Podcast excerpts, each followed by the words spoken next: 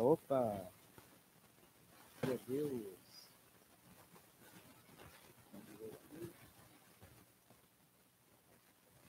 Já estamos ao vivo. Glória a Deus. Graças paz a todo mundo. Seja bem-vindo aí a mais um episódio do Fortalecidos pela Fé, podcast do Ministério Manancial. Hoje estamos aí no nosso segundo episódio, graças a Deus. Teve aí um, um imprevisto, que ia ser um pouco mais antes, mas acabou tendo imprevisto. Mas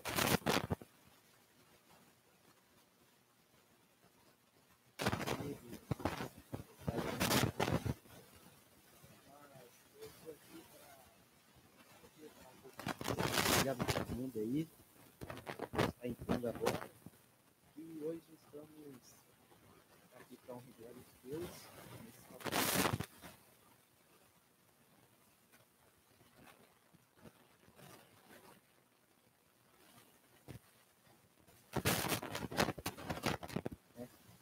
E pessoal, nós estamos aqui ao vivo no canal Ministério Manancial Jacareí. Se você não for inscrito, já se inscreve aí, porque tem um conteúdo bem legal no canal. Tem toda terça um vídeo com a apóstola Beth, tem nossos cultos gravados.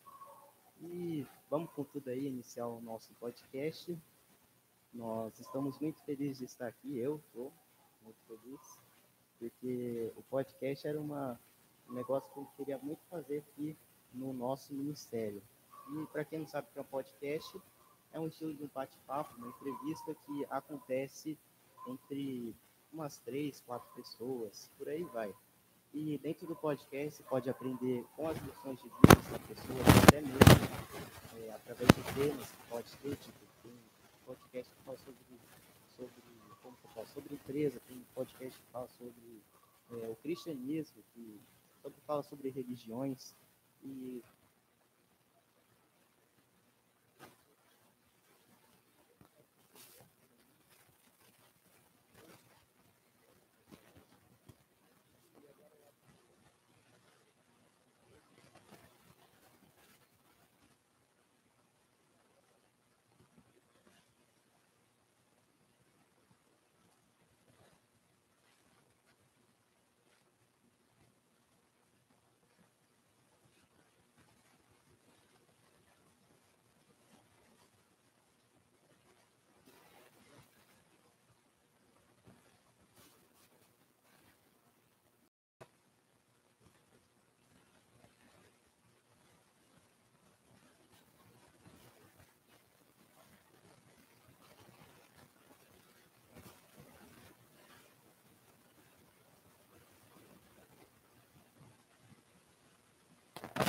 Então, muito obrigado por esse convite. Eu tenho certeza que na espontaneidade, naquilo que Deus tem para fazer, Ele vai fazer e vai falar conosco.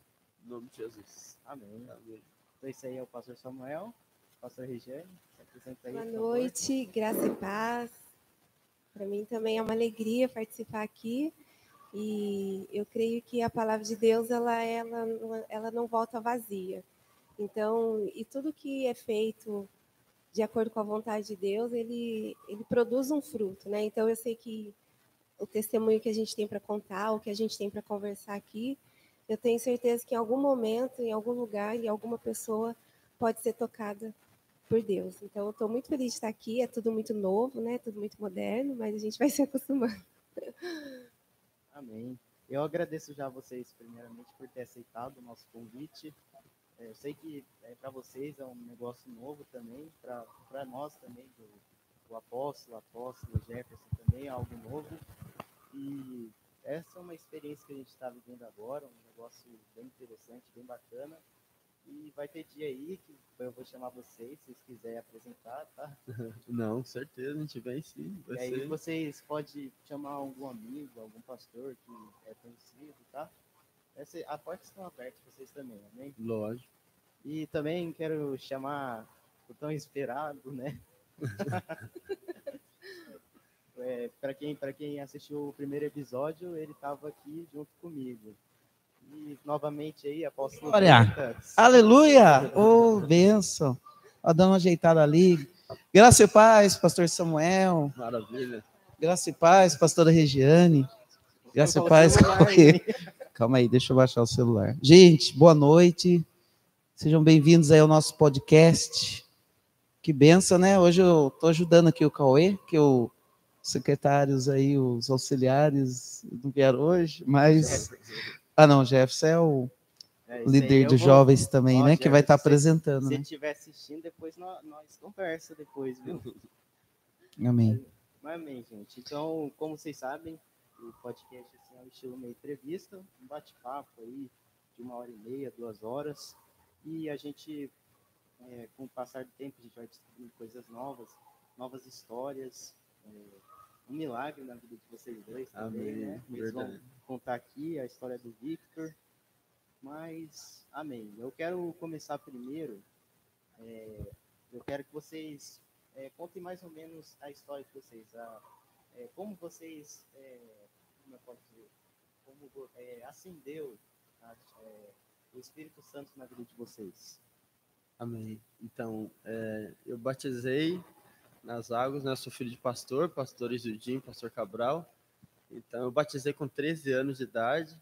Aí eu tive um período da minha vida que eu me afastei um pouco, né, do caminho do Senhor, mesmo estando dentro da igreja, mas eu estava de corpo presente, mas na verdade o meu coração, a minha mente, as minhas, minhas vontades estavam fora da igreja, né? Fui influenciado por más companhias, né?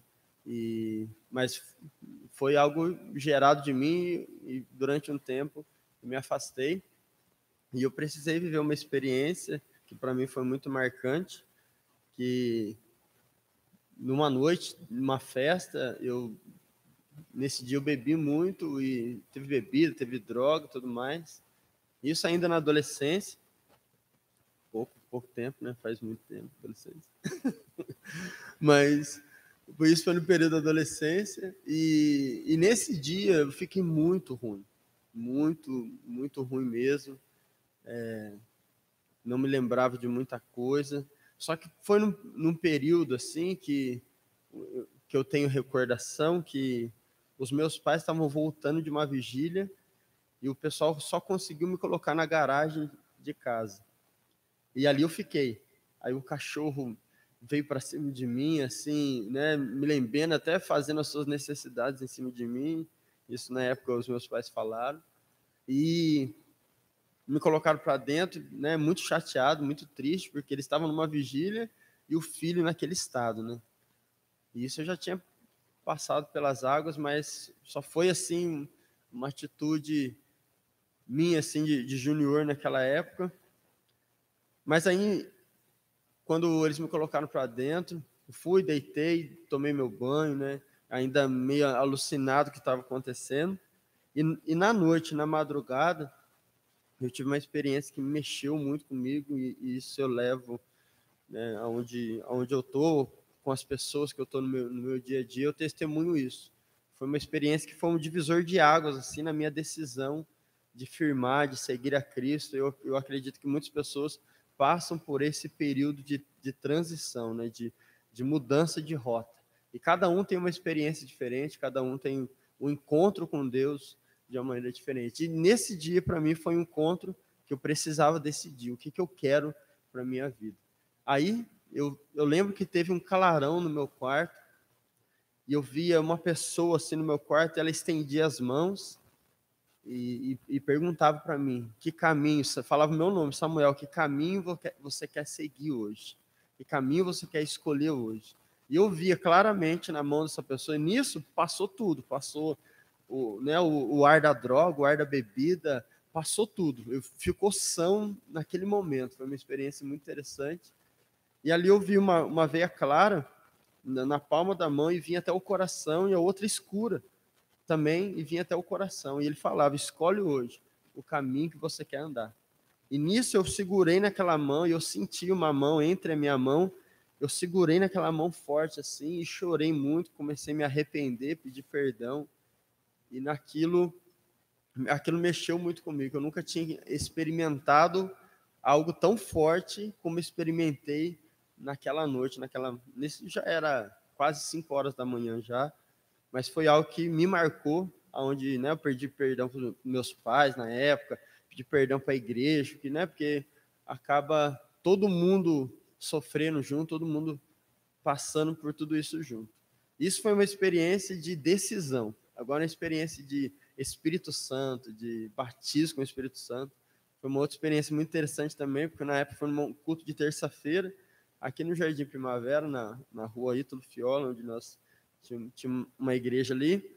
E ali no culto de terça-feira, que era culto de oração, batismo do Espírito Santo tudo mais, eu comecei a orar, comecei a orar, a buscar, a, a interceder, a orar e a buscar. Eu sei que eu fechei os olhos e comecei a orar, a buscar, porque eu nunca também tinha é, experimentado essa experiência com o Espírito Santo, de falar em novas línguas.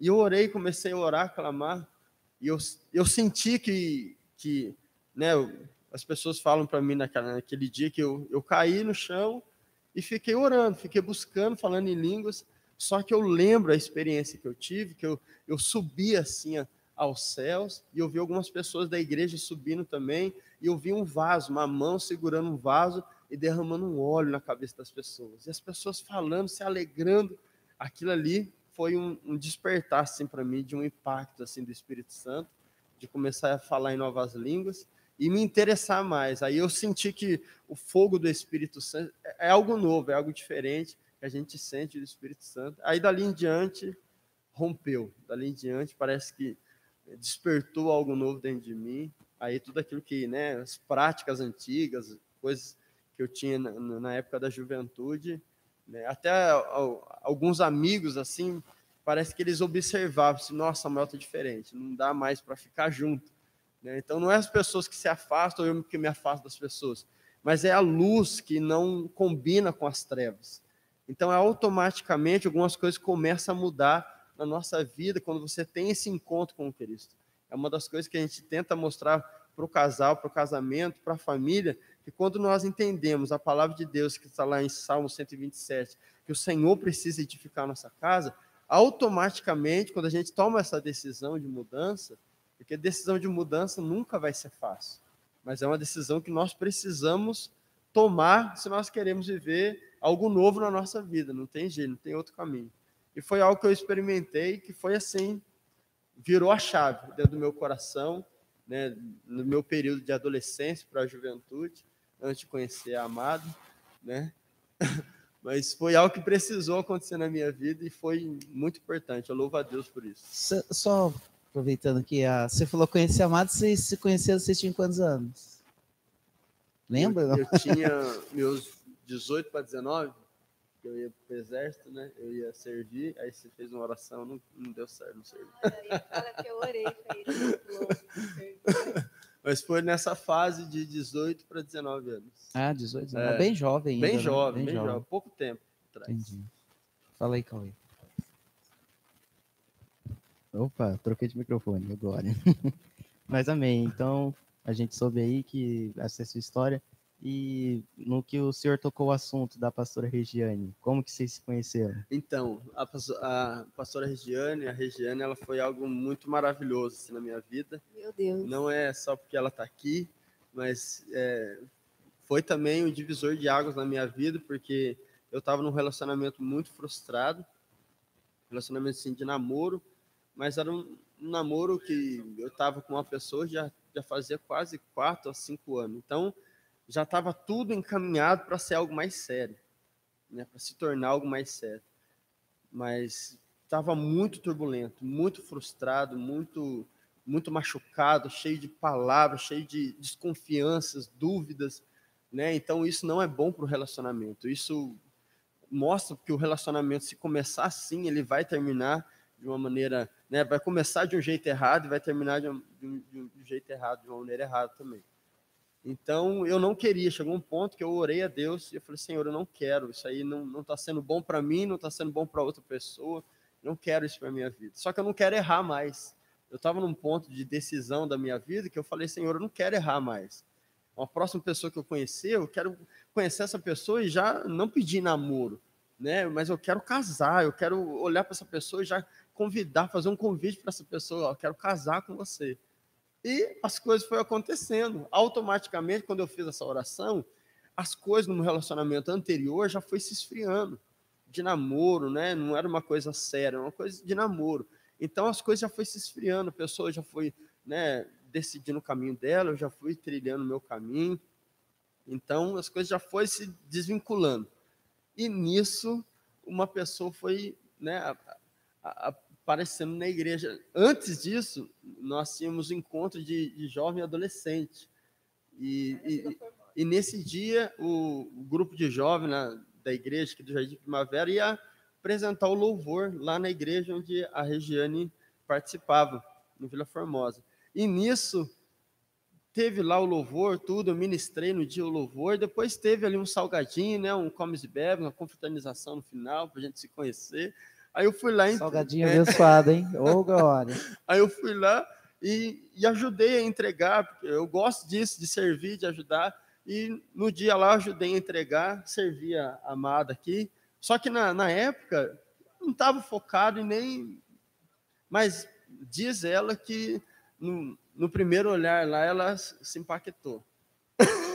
Amor, amor à primeira vista. Sonhos proféticos, igual o apóstolo, né? Aí passou um tempo, passou um tempo, os meus pais precisaram entregar a igreja aqui do Jardim Primavera. E foi feito um convite para o apóstolo Bretas assumir a igreja do Evangelho Quadrangular aqui no Jardim Primavera. E eu tomei a decisão de permanecer. Né? Eu já me identifiquei com o apóstolo, disse, não, vou ficar com esse cara aí, vou apoiar esse cara aí. Né? Na época eu tinha cabelo, né? Na época, cabelo. todos nós. Né? Jovem ainda, né? todos nós, todos nós tínhamos cabelo. Então eu decidi ficar. E nisso que eu decidi ficar, né, nos primeiros cultos, a gente está ali ajudando, porque né, eu morei aqui no Jardim Primavera dois anos, então me identifiquei com esse bairro, um bairro maravilhoso de se trabalhar, as pessoas né, que a gente convive no bairro, na comunidade.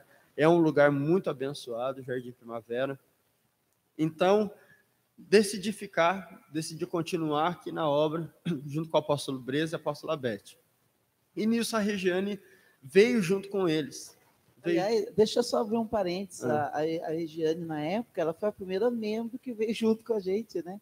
Olha. Na época foi ela e a Patrícia, Isso. só duas pessoas que era do da, da igreja Vila Formosa, que foi primavera. Já tinha algumas pessoas, né? Uhum. Mas ela foi a, a membra 001. 001. é, e pegando, pegando o 007 lembra, né, que estava, né? Então. Mas vamos lá. O... Aí a Regiane veio e foi assim, foi incrível. falei, Senhor, eu creio que esse é o momento. E eu fiquei ali, né?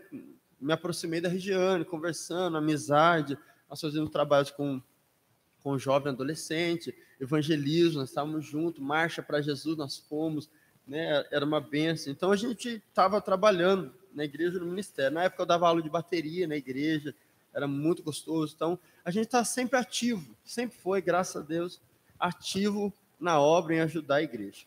E nisso foi despertando entre a gente. Na época tinha o João Vitor, né, o Ivens e o João Vitor, né? Eles sempre nos ajudou assim, né? Sempre foram as pessoas que os adolescentes é que foram os é os adolescentes que né juntando, ia juntando e isso foi despertando no nosso coração, né? Até o momento que eu tive a coragem de chegar e conversar com ela, falar com ela, eu gosto muito de você, né? Eu quero casar com você. Eu já soltei isso para ela porque eu senti que era ela mesmo. Eu estava orando, estava jejuando para isso, né? Então não foi algo assim que ah, foi só emoção, não, teve oração, teve jejum, teve busca, porque foi uma decisão que Deus tocou no meu coração. Eu não não quero errar mais, sabe? E a gente começou com uma amizade também, Isso. que eu acho que é muito importante, né?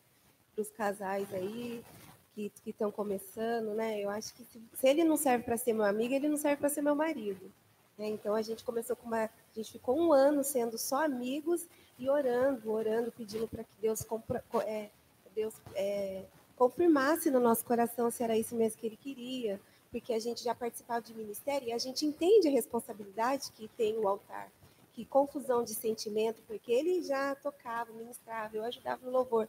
Então, confusão de sentimento atrapalha, né, se a gente não souber administrar isso. Então, a gente pedia para Deus não confundir os nossos sentimentos, que, que, que fosse da vontade dele, não da nossa, mas que tudo fosse acontecendo de acordo com o que ele queria, né? E aí foi tudo numa linda amizade, e a gente é amigo até hoje. E aí a gente começou essa amizade, orou, orou, e Deus foi confirmando, graças a Deus, né, mãe? Amém. E eu falei para Deus também assim, que eu não queria um namorado, eu queria um marido. Queria que ele me pedisse em casamento, mas Samuel não sabia disso. Não. Eu tinha falado isso para Deus. E aí ele realmente, ele não me pediu nem namoro. A gente, ele me pediu em casamento e aí a gente, né, amor, É. foi caminhando, né? Graças a É, Deus. s- uma coisa aí que vocês falaram que eu acho interessante é assim, igual vocês falaram, né? Estava na igreja e tinha amizade, né? Estavam no ministério.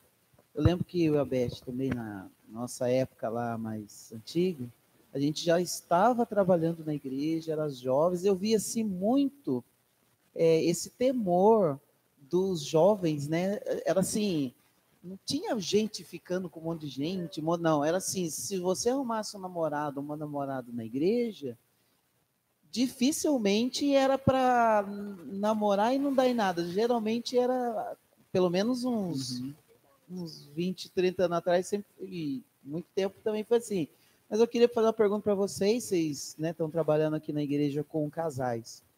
Que conselho vocês dariam, por exemplo, a gente vê essa nova geração aí, que o pessoal acho que é bem, eu não sei se é diferente, ou nós que era diferente, ou eles são diferentes. Eu não acho que o que- vocês que era diferente, hein? nós que era diferente, né? Mas assim, é, vocês acreditam que essas coisas assim, parece tradicional, mas não é, né? É Algo assim, que eu acredito que era o certo, namorar, estar na igreja, é, casar. Então, é, o que, que você vocês aconselham para os jovens, para essa geração nova aí, em relação a casamento? Eles têm que ter um tempo, existe um tempo, eu vejo assim, o pessoal nem se conhece já está junto. Então, o que, vocês falam assim? Como que deveria ser um modelo? Um modelo cristão de namoro, noivado, casamento? Tem que ter um tempo, tem uma regra? O que, que pode ser feito? Igual você falou, né? Tem que se conhecer. O que, que vocês aconselhariam hoje para essa geração aí? É, eu acho que tem que ter um tempo, sim. É muito importante você conhecer a pessoa, porque é claro que você, depois que você casa, você está convivendo todos os dias, é, é totalmente diferente. Só que tem muita coisa que você conhece já da pessoa nesse tempo que você teve com a pessoa, que você conhece, depois que você casa, você vai aprender a saber lidar com isso com mais facilidade do que se você não conhecesse nada da pessoa. Então, eu acho que isso não é regra, não. Eu também acho que isso não é quadrado. Eu acho que isso é fundamento. Eu acho que tem que ter um tempo, sim. Eles, os jovens, hoje em dia, precisam ter mais temor é, de Deus, temor a Deus mesmo. Tem que ter um tempo para conhecer, saber se é isso mesmo que a pessoa quer. Né? Porque não é... Hoje, a gente... É 12 anos casado, 16 anos juntos. Então, a gente entende uma coisa, não é emoção é razão. Porque se for emoção, na primeira dificuldade financeira, vai cada um para um lado, não sabe administrar financeiramente, não sabe administrar os sentimentos, sentimentos de perda, porque no casamento você passa por várias situações. Perde mãe, perde pai, o outro perde mãe, o outro perde pai, o outro tem que fazer cirurgia, o outro engorda, o outro emagrece, o outro não sei o quê. Se você não tiver um, é, a, se não tiver na razão ali, tiver só na emoção, você não suporta. Então, eu acho que tem que ser uma coisa bem decidida. Eu aconselho a minha filha, eu falo para ela, eu falo, ó, tem que ter um tempo, tem que conhecer, conhecer a família, é importante também, sabe? Para conseguir lidar com mais maturidade quando casar. Não estou falando que se a pessoa não conheceu, não, toda regra tem, tem a sua exceção. Pode dar certo, mas eu, que nem o pastor falou, o que começa errado tem 100% de chance de dar errado. Então, é melhor a gente começar sabe, de um jeito mais correto, mais maduro. Eu acho que tem que ter maturidade. Outra coisa importante também, que a gente vê no, no lado profissional, existe todo um, um, processo, né? A pessoa estuda, faz uma faculdade, se prepara para aquilo, para ter um ótimo currículo, para entrar numa empresa, para ganhar bem, para ter um sucesso. Porque na vida emocional, às vezes, é tudo atropelado, é tudo diferente. Né? Então, eu acho que o relacionamento, namoro, noivado, casamento, ele tem o seu tempo, ele tem seu período para ter um, um, bom resultado no final. Então, vale a pena, sim, como a minha esposa falou, existem situações, hábitos que a pessoa carrega no seu dia a dia, que no casamento isso vai aflorar. Então, se a pessoa não começar, igual quando eu conheci a Regiane, eu percebi o, o guarda-roupa dela. o guarda-roupa dela, o guarda-roupa dela, quando nós nos conhecemos, não era tão organizado. Falei assim, ó, e eu já sou um pouco mais organizado na questão de guarda-roupa, passar roupa, colocar tudo dobradinho.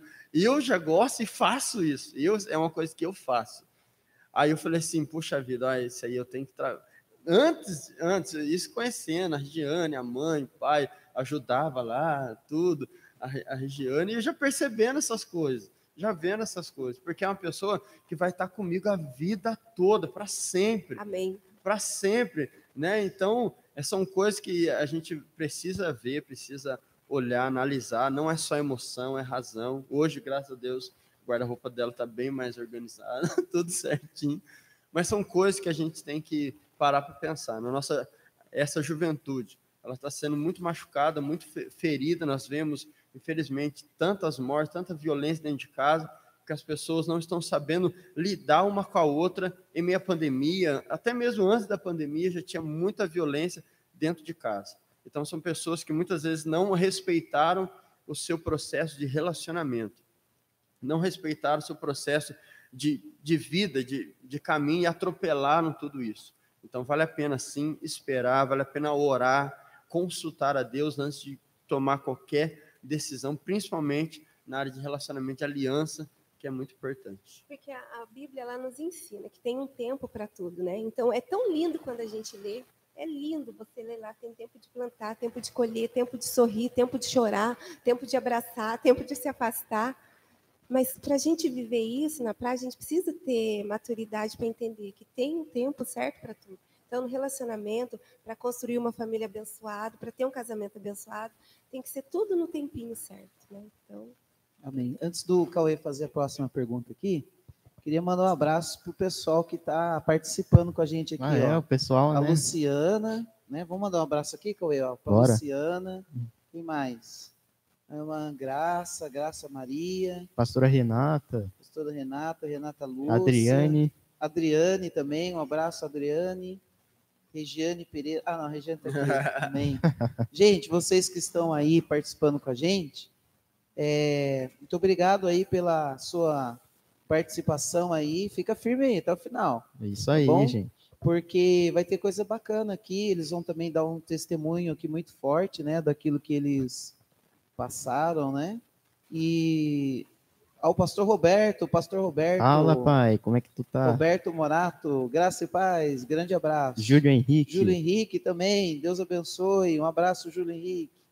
Tem mais alguém aí? Manda um, um amém aí, um alô. Um graça e paz Obrigado aí por vocês estar com a gente aí, tá bom, gente? aí. Amém. Vamos lá. Próxima pergunta aí, Cauê. Tá, vamos continuar. Então, é certo, vocês falaram sobre o convívio do casal, né? E em meio à pandemia, que os, a gente pôde ver bastante homicídio, bastante divórcio de casais. Então, vocês acham que, acreditam que a pandemia, com o convívio, como o homem é diferente da mulher, uns têm um hábito é, que o outro não tem. Então, vocês acham que quais seriam os principais motivos para essas ocorrências que teve? Vai, eu vou. Então, que eu acho muito interessante que muitas pessoas, infelizmente, é, pelo ativismo, tanta coisa, trabalho, fica pouco tempo em casa e aconteceu a pandemia justamente para a pessoa ficar em casa, cuidar da família e as pessoas, infelizmente, não entenderam isso. Então, quando sentiram a realidade de estar em casa, sentiram a realidade de cuidar da família, de dar atenção, é, infelizmente andaram tanto tempo com uma máscara, andaram tanto tempo. Isso eu falo, não posso né, falar que todo mundo foi assim, mas algumas pessoas, infelizmente, a característica foi essa, que viveram uma máscara e uma falsidade tanto tempo, sabendo cuidar tão bem de pessoas lá fora, sabendo lidar, sabendo conversar, sabendo dial- dialogar com pessoas tão bem do lado de fora, e quando entraram para dentro de casa se tornaram, né, infelizmente, brutos com a esposa, com a família, e as pessoas entraram numa ansiedade, no nervosismo e perderam o equilíbrio. A palavra de Deus diz que a mulher santa santifica a sua casa, o homem santo santifica a sua casa pelo convívio. É o dia a dia que nós somos santificados, é o dia a dia que nós somos fortalecidos. E além de uma vida espiritual, isso é a humanidade, de cuidar bem um do outro de cuidar bem de uma pessoa que lutou pelos seus filhos, tem muitas pessoas que lutaram juntos, trabalhando para poder construir uma casa, para ter um carro, para ter uma vida melhor. Aí no momento de dificuldade, no momento de dor, é como a Regiane diz, tudo é um fundamento. Se aquele fundamento, né, até a palavra de Deus diz no Evangelho de Mateus capítulo 7, que diz lá os, os dois fundamentos. Se a pessoa começou a sua história edificando sua casa na areia, a chuva vai vir, a tempestade vai vir, o vento impetuoso vai vir e a queda vai ser muito grande. Mas também tem o outro lado, que a pessoa que ouve e pratica a palavra, ouve pra, e pratica, vai também vir o vento, vai vir a tempestade, vai vir o vento impetuoso, vai vir a mesma proporção de dificuldade que veio para uma pessoa que, que não pratica, que edificou sua casa na areia, vai vir a mesma proporção a pessoa que edificou a sua casa sobre a rocha, que entende que Cristo é o fundamento para tudo isso.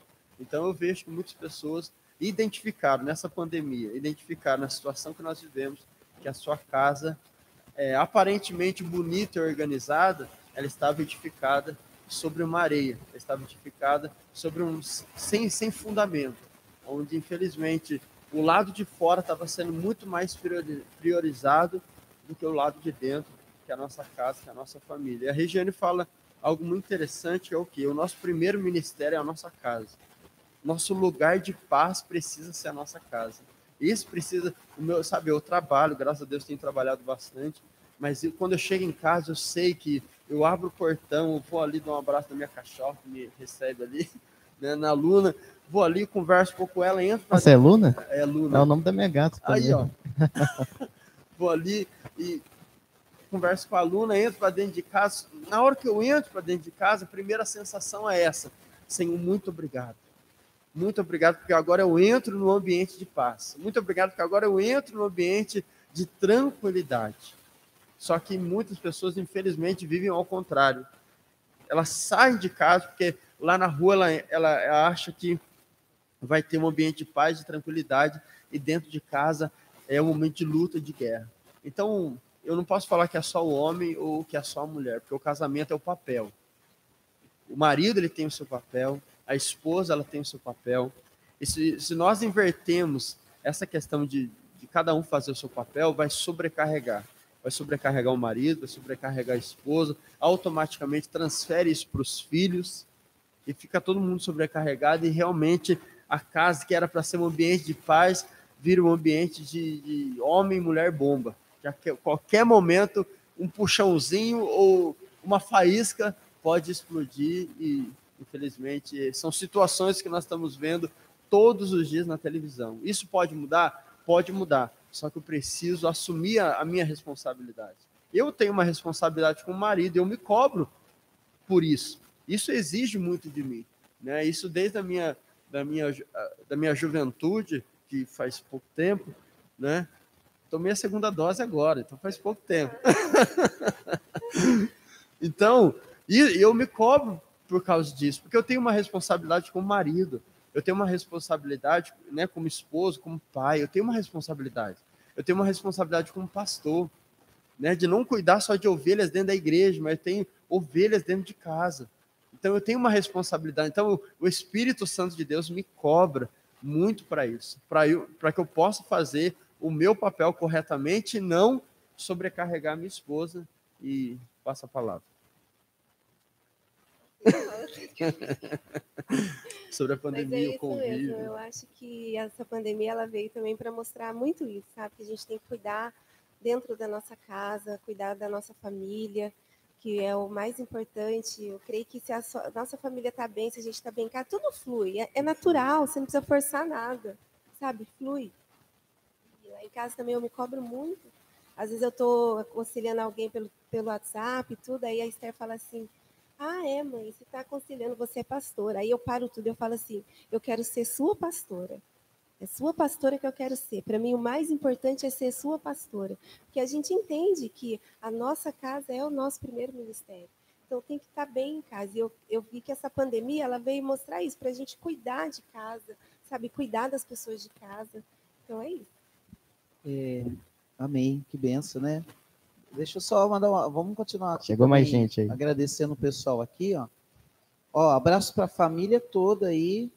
a Luciana, a Letícia, né? Um abraço para a Lívia, Mamãe, Elinho, Enzo, o Rubens, a Yolanda também está participando, Deus abençoe. glória a abraço para o. Gelson Campos, a Zilda, Felipe Souza aqui, que acabou de entrar. Felipe Souza, abraço para você. A Josi, Josi da Silva Ribeiro, é sua mãe? É minha mãe. Ah, que benção, hein? Parabéns. Um abraço aí, Felipe, Souza e todos vocês que estão participando aí com a gente. Fica firme aí que tem coisa boa ainda aí, tá Isso bom? mesmo. É, hoje, o podcast aqui com o pastor Samuel, pastor Regiane, que são responsáveis aqui pelo Ministério de Casais, né, do, da- do Ministério Apostólico Profético Manancial. É, vocês falaram, né, sobre essa questão da família, que é, né, a prioridade, a casa, isso é, é fundamental, né? Agora, eu gostaria de falar algo com vocês. É, se vocês pudessem falar sobre isso. É, sobre o trabalho pastoral. O que, que vocês entendem assim? Ser, não é que é ser, é, é um dom, né? É um dom pastoral. Então a gente sabe que é, o pastor e a pastora é aqueles que cuidam de ovelhas, Uhum. né? Que tem que estar ali atendendo, estando próximo, estando é, é, fazendo essa obra.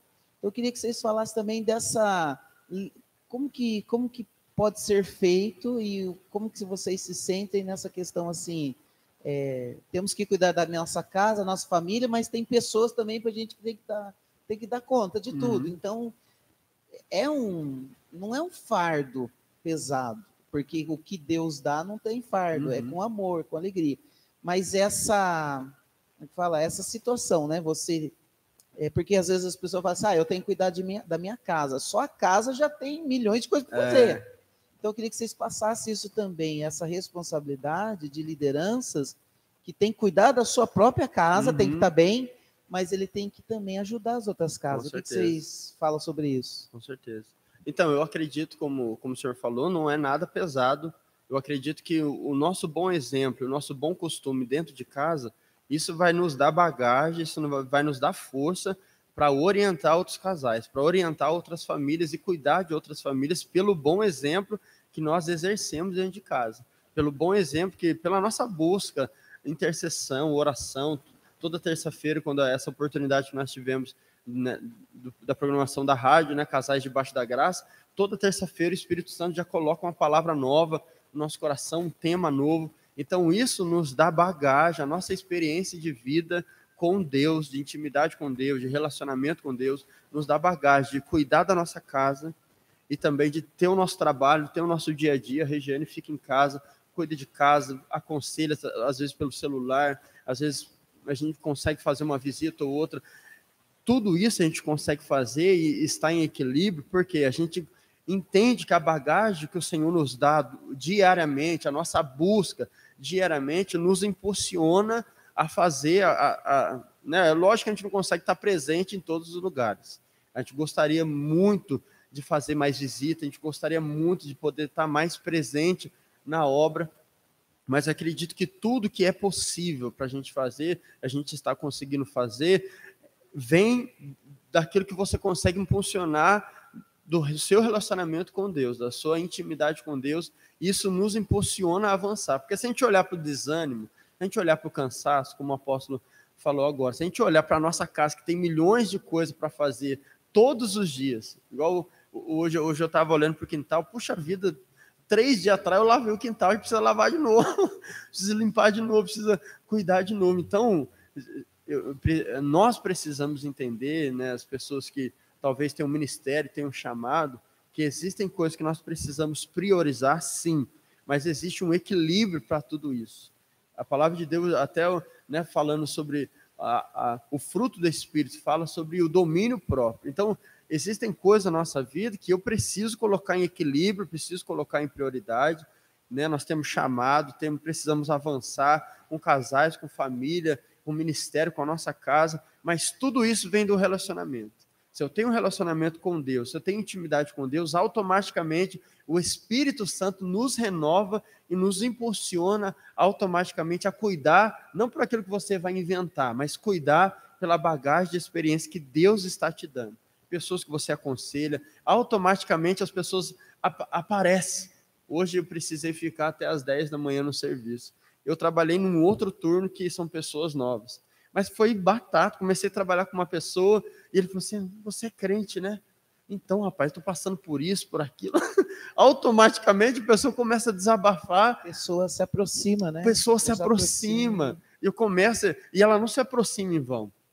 Eu nunca tinha visto aquele Mas é por causa da luz, né? Você tem uma luz, as pessoas que são de Cristo têm uma luz e atrai. Né? Atrai, ela começou a puxar assunto. E eu fui só concordando, às vezes balançando a cabeça que eu tava, né, a gente estava trabalhando. E muitas vezes não dá para dar, né, sentar com a pessoa e falar assim: ah, vamos orar agora, querido, vamos sentar, vamos parar tudo que a gente está fazendo. Não dá, no ambiente de trabalho, não dá para fazer isso. Mas eu percebi que foi justamente isso, que o nosso relacionamento, até eu quero dar um exemplo de Davi. Davi, antes dele enfrentar o gigante, ele já tinha experiência de vida de enfrentar o urso e o leão dentro, dentro de casa, assim, né? É, no ambiente dele, né? no dia a dia dele. Então, quando ele percebeu que aquele incircunciso estava se levantando contra o exército do Deus vivo, ele se indignou. Porque ele tinha uma bagagem dentro de casa, ele tinha uma experiência de vida dentro de casa. Então, quando ele foi viver algo novo lá fora, para ele foi fácil. Então, na nossa vida não pode ser diferente. Aquilo que eu vivo dentro de casa, talvez né, os leões e os ursos que eu estou enfrentando dentro de casa, isso vai me dar bagagem para enfrentar os gigantes que vão se levantar fora, lá, né, no nosso dia a dia, lá fora, no ministério, porque muitas pessoas acham que estar dentro da igreja você não enfrenta luta ou dificuldade, você enfrenta luta e dificuldade. É o mundo espiritual ativo. Nós não podemos vacilar. Nós estamos vivendo situações espirituais que nós não podemos vacilar, nós não podemos ficar é, desraigado da igreja. É isso que as pessoas precisam entender. Nós estamos vivendo situações ativas no mundo espiritual que nós precisamos despertar. A palavra de Deus diz que é um leão que ele está bramando a quem possa tragar. Então, Satanás, ele não brinca, ele não tem tempo de descanso. Nós dormimos, nós descansamos, nós tiramos um período de, né, de descanso. Satanás, ele não brinca, ele não descansa. Ele investe contra a nossa vida. Ele investe, o investimento dele é para matar, é para roubar e é para destruir. Ele não vem para brincar. Então nós precisamos nos posicionar e entender que o nosso chamado, ele não depende do meu tempo, do seu tempo, mas ele depende do nosso relacionamento com Deus dentro de casa. Essa pegou, hein? Né? é, essa é, não depende do nosso tempo, se eu tenho tempo ou não. Mas se eu tenho relacionamento com Deus dentro de casa, intimidade com Deus dentro de casa, o tempo, as coisas, sabe, o, o meu dia a dia vai me proporcionar que eu consiga resolver, que eu consiga estar nesses lugares com essas pessoas e deixar fluir aquilo que Deus e tem entrando fazer. nisso aí que você está falando, eu vivi uma experiência também que porque assim é aquilo que ele está falando. Quando a gente chega perto de Deus, as pessoas elas são atraídas. É uma coisa que a gente não consegue explicar muito em palavras. Mas eu fui fazer a sobrancelha numa mulher que eu tinha visto no Facebook, assim, normal. Falei, ah, vou lá fazer a sobrancelha, ela faz bem feito, não sei o quê. O primeiro dia que eu cheguei lá para fazer, a mulher já me recebeu chorando, chorando, chorando, chorando, com problema no casamento. Aí começou a conversar, aí eu conversei com ela, aí eu orei com ela, tudo bem, beleza. Aí deu uma melhorada e não sei o quê. Aí depois, no segundo, da segunda vez que eu fui também, aí ela com outro problema, com uma outra coisa. Aí ela foi chorar. Aí ela, ela falou assim para mim: nossa, mas tem alguma coisa diferente, porque toda vez que você vem aqui, acontece alguma coisa e você tem, você tá para vir e aí tem que orar toda vez. Então é muito espiritual mesmo, vai vai convergendo. Mesmo que você não queira, se você tem um chamado, mesmo que você não queira, sabe? Isso vai convergendo, as pessoas vão vendo a luz de Cristo em você e você tem que tem que ir lá e tem que fazer pode estar aqui no, no, em quatro paredes, pode estar fora, mas eu acho que é... é... Eu aprendi, isso aí que você está falando é interessante, que eu aprendi algo assim que é muito bacana. Por exemplo, quando a gente está no ministério, né, na igreja, a gente está com Cristo. Só que a gente chega a um ponto que nós nos tornamos sacerdotes. A Bíblia fala, né, uhum. que nós somos é, sacerdotes, é, uma nação santa, um povo escolhido, um sacerdócio real. Então, qual que é o papel do sacerdócio? As pessoas chegavam até ele, traziam seus problemas para o sacerdote subir e entregar. É, muito forte. Então, o que acontece? Se você tem um ministério sacerdotal, as pessoas se aproximam de você, não é para você julgar, Não. não é para você chegar e falar assim, por exemplo, alguém conta o problema de um casal, aí se você não tem maturidade, você chega lá e fala assim, para amiga ou para amigo, Ah. tá vendo? O, o marido tá assim, a Já queima, já queima o cara. Mas não é isso. Quando a gente tem maturidade, o ministério sacerdotal é o seguinte: você se aproxima de Cristo e as pessoas se aproximam de você, né? Aí o que, que acontece? A pessoa chega e começa a contar um monte de problema. Aí você tem aquela luz, ó. Vou subir É. na presença e vou entregar para Deus aquele problema. E aí é onde você vai ajudar aquela pessoa. Então isso é muito interessante. Muito interessante. Deixa eu só mandar um abraço aqui. Eu, eu falei da família aqui da Luciana. Eu acho que eu não falei o nome da dona Rosa, a irmã Rosa. Um abraço, irmã Rosa, também participando com a gente aí. Glória a Deus. Vai lá, Cauê. Vai Mais lá. uma. Uma pergunta, né? eu tô, tô muito tempo sendo ouvinte aqui. já- Mas amém. Então, é, como a gente pode pegar de experiência, assim, até que está na Bíblia, que a gente vê que o primeiro casal foi Adão e Eva, né? Lá no paraíso, que... Então, aí a gente vê vários casais na Bíblia, vê histórias de, como se vê, Abraão e Sara, né? A gente vê José e Maria, e é, sobre a Bíblia a gente pega uma base no casamento, do namoro, sobre tudo isso, né? E. Nossa, tá meio alto isso aí, hein? e eu queria falar pra vocês, é, vocês comentar assim, é, mais ou menos assim, é, que casal que vocês se inspiram na Bíblia? Um casal que inspira vocês dois, assim. Ó, eu gosto muito desse cara. A paciência, né? O, esse homem, o Jó, ele foi muito interessante pelo trabalho de vida, as percas que ele teve, a experiência que ele teve com a esposa, que eu entendo também o que a esposa, eu não menciono o nome dela ali, talvez as pessoas mais estudiosos possam até descobrir a raiz e o nome, mas eu acho muito interessante a, a história que ele teve de perseverança, né? E Deus, né, ter mencionado a vida de Jó, olha lá, contempla a vida do, do meu filho Jó e Satanás ter tentado ali tentado ali lu- ludibriar de alguma forma e tentar tentar a vida de Jó de alguma forma. Só que esse cara ele perdeu os filhos, ele perdeu os bens, ele perdeu tudo. Ele ficou com sua saúde assim, diz o texto, com um caco de telha se coçando. Tem muitas coisas que pode ter acontecido com com Jó fisicamente, né, o psicológico dele mexeu em muito. Só que ele perseverou firme em Deus. Ele declarou: Olha, agora eu não, sabe, conheço Deus somente de ouvir falar, mas agora eu conheço Deus de com Ele andar. Então, essa experiência, sabe, isso, isso mexe muito comigo. Isso, sabe, é uma das coisas que eu tento carregar para minha vida. E ele foi um cara tão perseverante que, mesmo ouvindo a esposa falar, amaldiçoa esse Deus e morre, dá um fim nisso. Sabe, eu vejo assim que a situação que a, aquela mulher também estava psicologicamente de ver o esposo. Poxa vida, eles tiveram tantos filhos juntos, construíram, como eu disse aqui antes, construíram tantas coisas juntos, e agora ela estava vendo a decadência dele fisicamente. Né? Talvez espiritualmente não, mas fisicamente ela estava olhando ali e vendo que o esposo estava de mal a pior. Assim, Poxa, não tem mais solução. Eu não, não aguento ver o meu esposo sofrer, sabe? Eu não aguento. Né? Nós passamos uma situação, não, não comparado com a de Jó, mas nós passamos uma situação né, em casa, que a, a, a Giane, devido à operação né, que teve, deu algumas reações, e a gente estava assim, eu olhava, intercedia pela mim, assim, eu não aceito, pai, não aceito isso.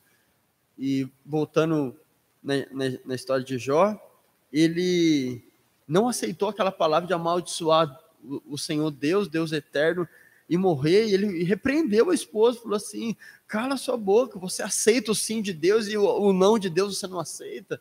Sabe, o posicionamento dele espiritual de relacionamento estava intacto. Mesmo que fisicamente ele estava sendo abalado por algumas coisas, mas, sabe, ele estava intacto na sua fé com Deus. E passou o teste, né? Ele passou por aquele teste e o Senhor restaurou tudo na vida dele com a mesma mulher. Sabe, ele teve os filhos novamente, ele teve seus bens, ele teve né, a sua vida com Deus. Então, para mim, isso aí é uma experiência, é um exemplo bíblico de relacionamento que eu acho tremendo, eu acho maravilhoso. E lá em Gênesis, Adão, Adão e Eva, eu acho maravilhoso a, a frase que Deus falou para aquele momento ali, né? Não é bom que o homem esteja só. Vamos, não é bom que esse cara fique sozinho, não. Esse cara vai fazer alguma, alguma burrada aí, não é bom. Então vamos formar aí uma ajudadora, uma auxiliadora, o tanto que a auxiliadora, no original da palavra, diz que é um radar. E realmente a mulher é um radar, ela observa coisas que muitas vezes nós não observamos e precisamos dar ouvido, dar atenção. Mas eu acho muito interessante a palavra de Deus que diz que é osso do meu osso. Então é algo muito sério, é algo é uma instituição, né, um casamento, uma, uma vida matrimonial que foi criada lá no início, né, com o objetivo de nós sermos uma família e de nós honrarmos o Senhor, de nós voltarmos, né, rendendo tudo isso para o Senhor. Outro casal que eu não aconselho, né, um casal de, de bom exemplo, que nós falamos aqui, agora um casal de mau exemplo, que foi Ananias e Safira. Né, um casal que Ananias, é, a, a Safira fala de precioso e Ananias fala de, de gracioso. Então, um casal que aparentemente era um casal abençoado, mas um casal que não tinha princípio.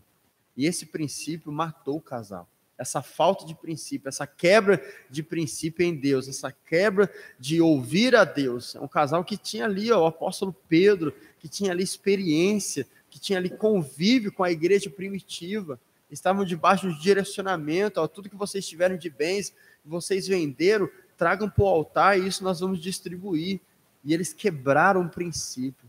Então, um casal que deram um mau exemplo na Bíblia, infelizmente, foi um casal que tinha tudo, tudo para prosperar, tudo para ser benção. Até o nome do casal, o significado do nome do casal era maravilhoso, era bênção, né?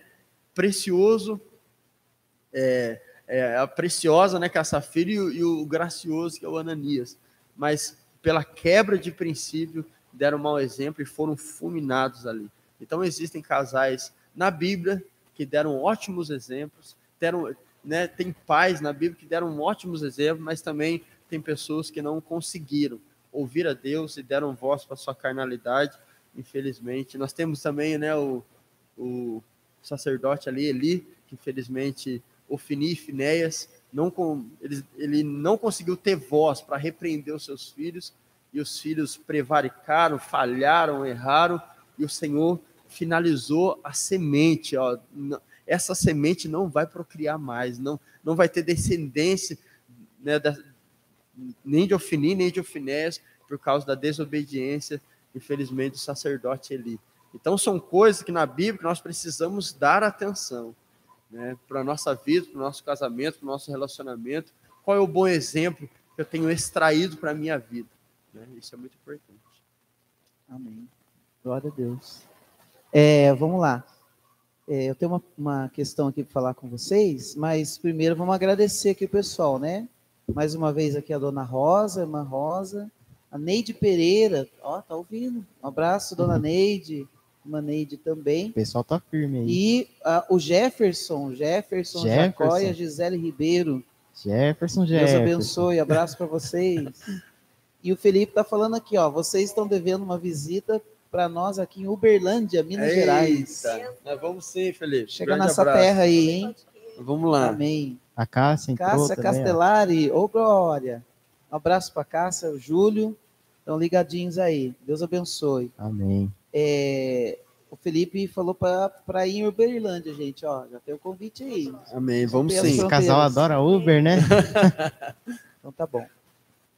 Gente, eu queria que vocês pudessem compartilhar aqui com o pessoal que está assistindo a gente. Eu acredito que aqueles que vão ver esse podcast, que é muito importante o testemunho. Eu acredito que algo que passou recente aí, recente para vocês, e aconteceu foi a, a questão do, do nascimento do Vitor, né? E teve coisas que ficaram marcadas, né? E hoje, graças a Deus, ele está bem, né? já completou um ano, né? Um ano. E, e eu queria que vocês falassem aquele período em que vocês ficaram sabendo a notícia, que o médico falou, ah, vai ter, ter algum probleminha que tem que resolver, aí vocês foram lá para no hospital em São Paulo.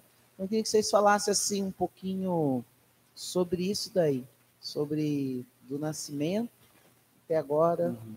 os testemunhos que vocês têm para contar. Então, o Victor, ele é um presente de Deus na nossa vida, né? É, a gente, antes da gente se casar, aquele período do namoro em que a gente orou, Deus já estava falando com a gente que a gente ia se casar e que seriam dois filhos. É. Só que nós deixamos o tempo passando, o tempo passa muito rápido, a gente acabou se esquecendo do segundo filho.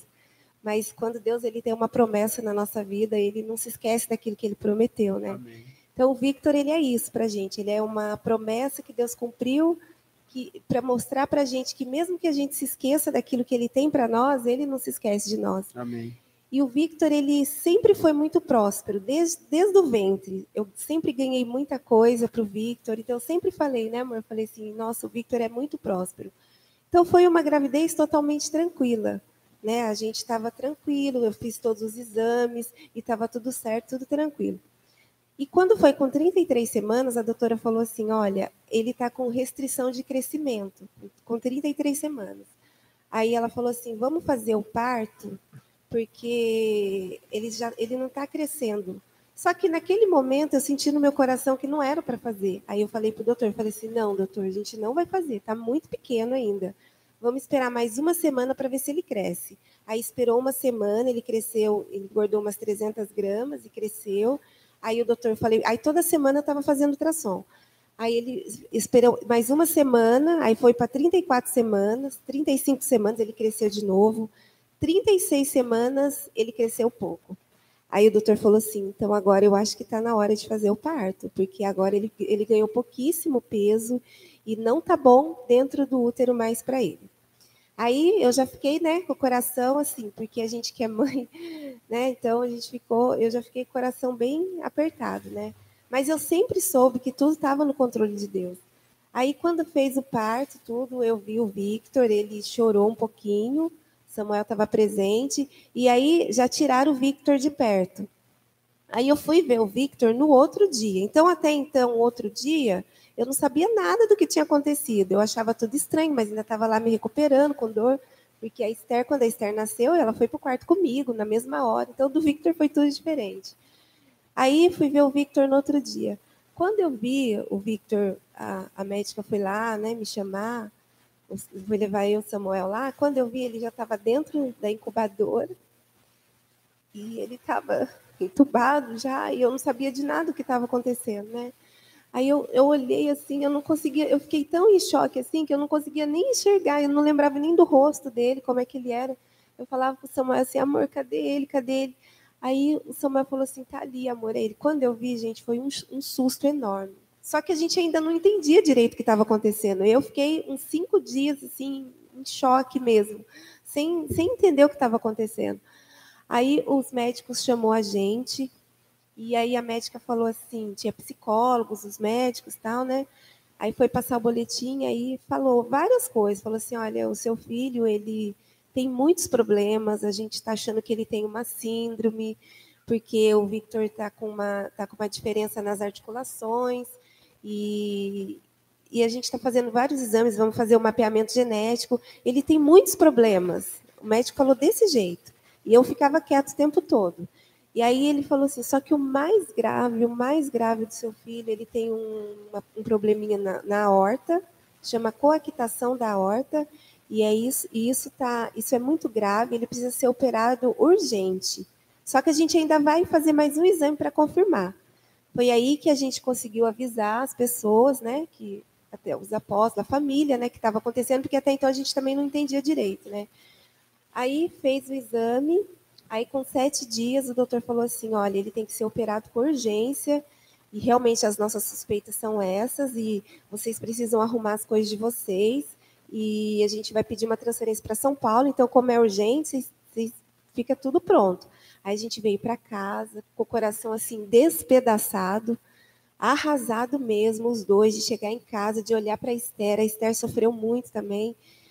E aí a gente chegou em casa arrumando mala e a gente sem a cabeça ainda totalmente, sabe, perdida e, e, arrumando mala e arrumando. E eu pensava, meu Deus, o que, que a gente vai fazer? Não tem dinheiro para ficar lá, onde que a gente vai ficar? Porque a gente não tinha mesmo, não tinha nada. Mas Deus, ele é provedor, supre todas as necessidades. E, e aí a gente conseguiu, as pessoas ofertaram na nossa vida, a igreja, umas amigas, né, que eu, umas pessoas que eu conhecia. E aí a gente conseguiu, foi para São Paulo no dia seguinte, o apóstolo foi lá também, fez oração com a gente, ajudou, né? Aí a gente foi, chegou lá em São Paulo, ainda daquele jeito, perdida ainda, né? Chegou lá em São Paulo, o doutor falou assim, o primeiro médico examinou ele, que lá é tudo muito rápido. Então, como, como tinha urgência, o médico já chegou lá, já foi examinado. Aí o doutor falou assim: olha, realmente não é nada diferente daquilo que vocês já ouviram lá em São José. Ele realmente precisa fazer uma cirurgia. Aí falou de todos os perigos, né? Porque eles só falam isso, né? de todos os perigos, de tudo. E aí o doutor falou assim: só que a gente vai fazer mais. Eu preciso de mais um médico para fazer mais um diagnóstico, mas não é nada. É isso mesmo que vai acontecer. Ele vai operar e tudo. E aí a gente orando, a igreja orando, muitas pessoas orando, né, por, por ele, pela gente. E aí o segundo médico foi, aí falou a mesma coisa. Falou assim, olha, é, é isso mesmo, ele tem que operar mesmo, né, é grave. E o Victor chegou lá já já estava melhorando, assim. Ele saiu de São José muito inchado, mas chegou lá e começou a melhorar, né, amor? Aí o médico falou assim: só que eu preciso de mais uma opinião, ou seja, o terceiro médico foi falando, mas nós entendemos que Deus estava fazendo um milagre naquele tempo Amém. ali. Aí terceiro, a terceira médica foi, examinou, examinou. Aí ela falou assim: olha, mãe, tem alguma coisa acontecendo. Tem alguma coisa acontecendo no coração do seu filho. Eu não posso falar agora que ele vai operar. Já mudou o diálogo, já, né? Aí ela, eu falei assim, mas eu estou preocupada porque é, era, era urgente, a gente já está aqui há cinco dias já, vocês fazendo exame, fazendo exame, ele não opera. E se acontecer alguma coisa de noite com ele? Eu fiquei preocupada, falei para o médico, né? Aí ela falou assim: não, fica tranquila, tem alguma coisa acontecendo, mas eu preciso de mais uma médica para vir avaliar. Aí foi mais uma médica, e aí a médica avaliou, avaliou, ficou lá fazendo exame, olhava para nossa cara e a gente lá aflita, e ele olhando para nossa cara, ela, né? Olhando para nossa cara. Aí ela falou assim: "Mãe, eu não consigo te explicar porque eu não consigo entender, mas ele fez uma cirurgia no coração do seu filho. seu filho não precisa operar." Aí foi uma benção, né? E a gente glorificou, avisou o apóstolo, né? Forte, né? Isso nossa, aí, e foi porque ela, eles ficaram sem entender. Até os médicos ficaram confusos quando Deus. Só um abrindo um parênteses aí, não, né, já cortando, né? Mas eu, eu lembro que não sei se o pastor Samuel lembra disso daí. Acho que você estava lá e ele tinha vindo. Acho que foi alguma foi coisa no final assim. De semana. No final de semana, e eu falei com ele, eu falei assim, ó, vamos fazer aquela oração que é para acessar os lugares espirituais. Não, ah, não foi na foi escada, no, é, foi um dia antes da gente ir para é, São Paulo. Foi um dia, foi antes, antes de noite, antes de, ir, né? Antes de ir. Isso, que o senhor foi lá. Antes de ir para operar. Isso. Aí eu falei assim, vamos fazer oração, porque é aquele testemunho, né, que eu conto lá, que o Deus levou aquele pastor na, nas regiões, mostrou que tinha uma sala cheia de órgãos de isso. ouro, Cauê. Olha que forte, hein? Muito forte. O senhor já pregou assim, sobre isso uma vez, vamos né? Vamos fazer a oração o seguinte para Deus é, liberar essa parte do coração é. nova que está nessa sala. Que precisa. Gente, esse negócio porque é forte. É forte, isso foi verdade, porque foi um dia antes e no dia que a gente fez essa oração, ele estava muito inchado. Porque a, a, a, questão da horta do coração, a veia, ela começava de uma maneira correta, normal, que é da veia, e no, na curva ela, ela fazia um estreitamento, depois ela voltava normal. Então, nesse estreitamento, é, o fluxo do sangue não era suficiente para oxigenar os órgãos. Então, começou a inchar. Foi justamente nesse dia que a gente fez oração e a gente foi para São Caetano. Aí lá ele começou a desinchar. É. Então foi assim um romper mesmo. Esse, esse processo, acredito que daqui até chegar lá foi aonde já Deus já operou o milagre. Lá foi só para testemunhar.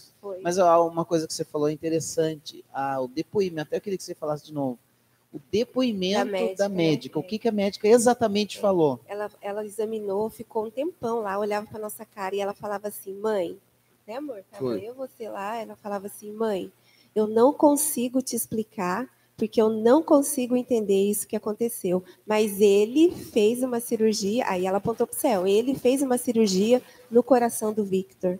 ela, ela mostrou pra gente que no, no ultrassom lá, ela mostrou que a veia continuava estreita, só que Ah, o é, fluxo sei, do sangue era normal. Era como se Então- aquele estreitamento não existisse, É. porque tudo funcionava. Ela mostrou, ela falou assim: ó, tudo funciona como se isso aqui que eu estou vendo, estou mostrando para você, e- tudo funciona como se isso não existisse. Então ela não conseguia entender. Então E é Deus que- Do jeito que vocês estão falando, né? Sem contar que essa veia deve ter Nossa! um milímetro ou É. menos de um Nossa, milímetro. É uma coisa assim microscópica, Então né? é, foi um, Então é um é um milagre Deus, assim que foi um divisor de águas na nossa vida, né? Só que aí depois de tudo isso que aconteceu, com os 10 dias que a gente estava lá que isso aconteceu, aí o Victor teve uma melhora mesmo assim extraordinária. Aí do- a doutora falou assim: "Olha, a gente vai tirar ele da ventilação mecânica para vocês poderem ir embora para casa". Então, tirando ele da ventilação, aí uns 15 dias mais ou menos vocês já estão em casa. Só que aí quando ela foi tirar estubar ele a primeira vez, começou a sair sangue. Aí saiu sangue, saiu sangue, aí colocaram o tubo de novo. Aí, parava de sair sangue. Parava de sair sangue. Aí estubou de novo um outro dia, aí saía sangue de novo, aí colocava o tubo, parava de sair sangue. Aí eu, eu falei assim, amor, não precisa nem ser médico, tem alguma coisa que está machucando, na hora que põe o tubo, Uhum. Para o Para. sangue, né? Aí ela eu falei para a doutora, aí a doutora fez um exame e tal, foi detectado três úlceras na traqueia dele. E uma estava muito, muito grave, que ela achou que ia ter que fazer traqueostomia para ele conseguir respirar.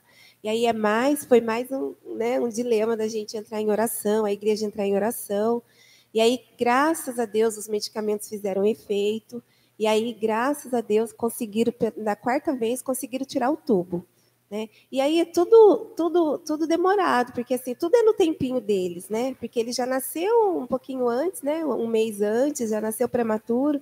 Então, tudo é no tempinho deles lá, na- lá no hospital, né? Aí, quando tirou o tubo, aí, bom, finalizando, a gente ficou quase uns 90 dias lá para ele se recuperar e a gente vir embora. Mas o que eu queria destacar aqui, em tudo isso que aconteceu, é que, assim, em momento nenhum, em momento nenhum, de tudo que nós passamos lá, nós pensamos em desistir. Nós sabíamos que Deus estava no comando de todas as coisas e que a vida do Victor é dele, a minha família é dele, a minha vida é dele, a do Samuel, a dos, a dos meus filhos, é, é tudo, é ele que comanda. Então eu sabia que o Victor tem um propósito para que tudo é, isso aconteceu, edificar a nossa vida, edificar a vida das pessoas, porque muitas pessoas oraram por ele. É, lá no hospital, a gente foi, foi suprido todas as nossas necessidades. Quando a gente não tinha mais dinheiro para ficar num outro hotel que era um pouquinho longe, aí o, o, o pessoal lá do serviço do Samuel, lá o chefe, mandou uma mensagem, falou assim, olha, eu vou colocar vocês no melhor hotel, o hotel que é aí pertinho do hospital, que era um hotel que a gente queria ter ficado desde o começo, mas não tinha condição.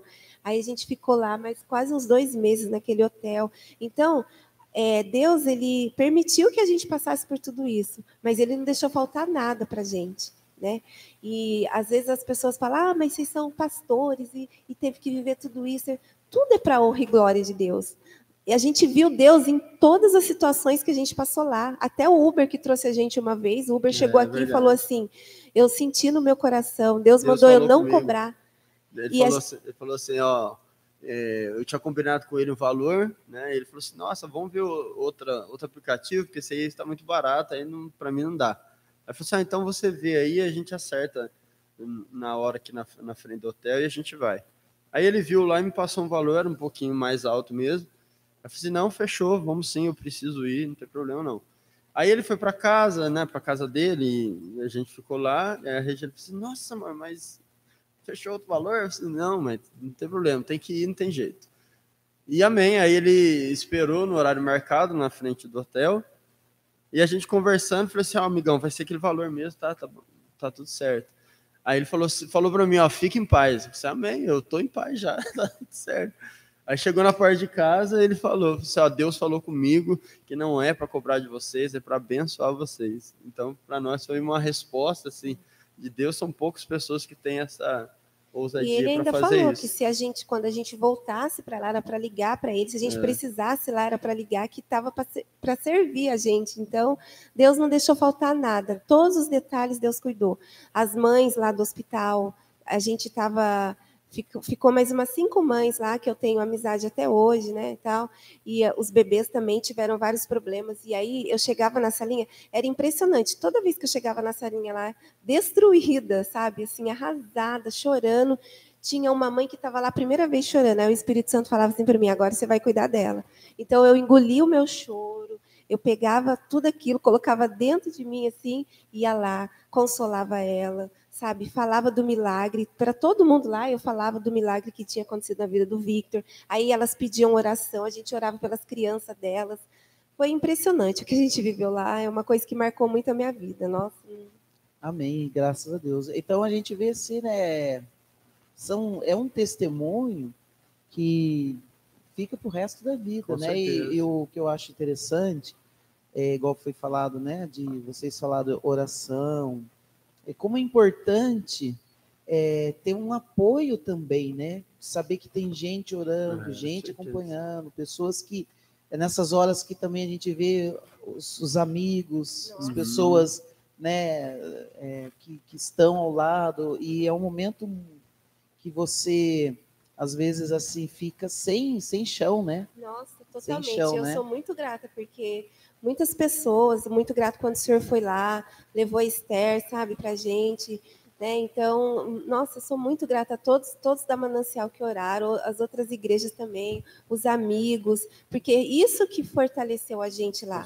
Cada pessoa que mandava mensagem, às vezes eu não conseguia nem atender, porque eu não conseguia falar com muita gente, mas eu via a mensagem lá, as pessoas mandando mensagem para mim, não, vai dar tudo certo, como é que tá aí, você tá bem, não sei o quê. Porque a gente não tinha muito o que ficar falando, porque como é um processo, tudo no tempinho dele, então tinha semana lá que a gente só tinha que chegar lá e ficar e a rotina lá ia acontecendo, né? E a gente não podia fazer nada e não, Uhum. É, né? não tinha e, como. e isso também acredito que vocês passaram, né? Por isso dá também assim um, uma- um impulsionamento para orar mais, para buscar certeza, mais também, certeza. A fé vem primeiro. aumentar, né? Vou vou falar. A fé vem primeiro, né? É. É. justamente é, assim, o fortalecimento da fé Uhum. e você crê. Então, é, é, o testemunho é importante porque quantos filhos, quantas crianças nasceram com algum, alguma coisa e nesse momento, por exemplo, tem famílias que estão precisando de, de realmente de uma intervenção divina, é só Deus É. gente está na UTI. Mas uma palavra que eu quero deixar aqui também, porque tem pessoas que vão ouvir depois isso, é acreditar num Deus do sobrenatural. Amém. Que Jesus. é, verdade. é Ele que faz. E né? teve um tempo lá na UTI que todas as crianças estavam pegando infecção. Infecção, uma bactéria de mão, né? De manusear, tudo, né? Então, porque você está no hospital, você está correndo vários riscos, né? E a gente estava ainda no, no ponto alto, assim, do Covid lá na época, né? Que a gente estava. E todas as crianças estavam pegando infecção. Aí eu tive um sonho, eu sonhei assim que tinha lá na sala que o Victor estava, tinha três pessoas. E aí eu ouvi uma voz falando assim: "Eh, são três sacerdotes. E um dos três estava assim, na incubadora do Victor. Então, o que, que eu entendi? Que ele estava sendo guardado lá, que ele estava sendo protegido de tudo aquilo que estava acontecendo, né?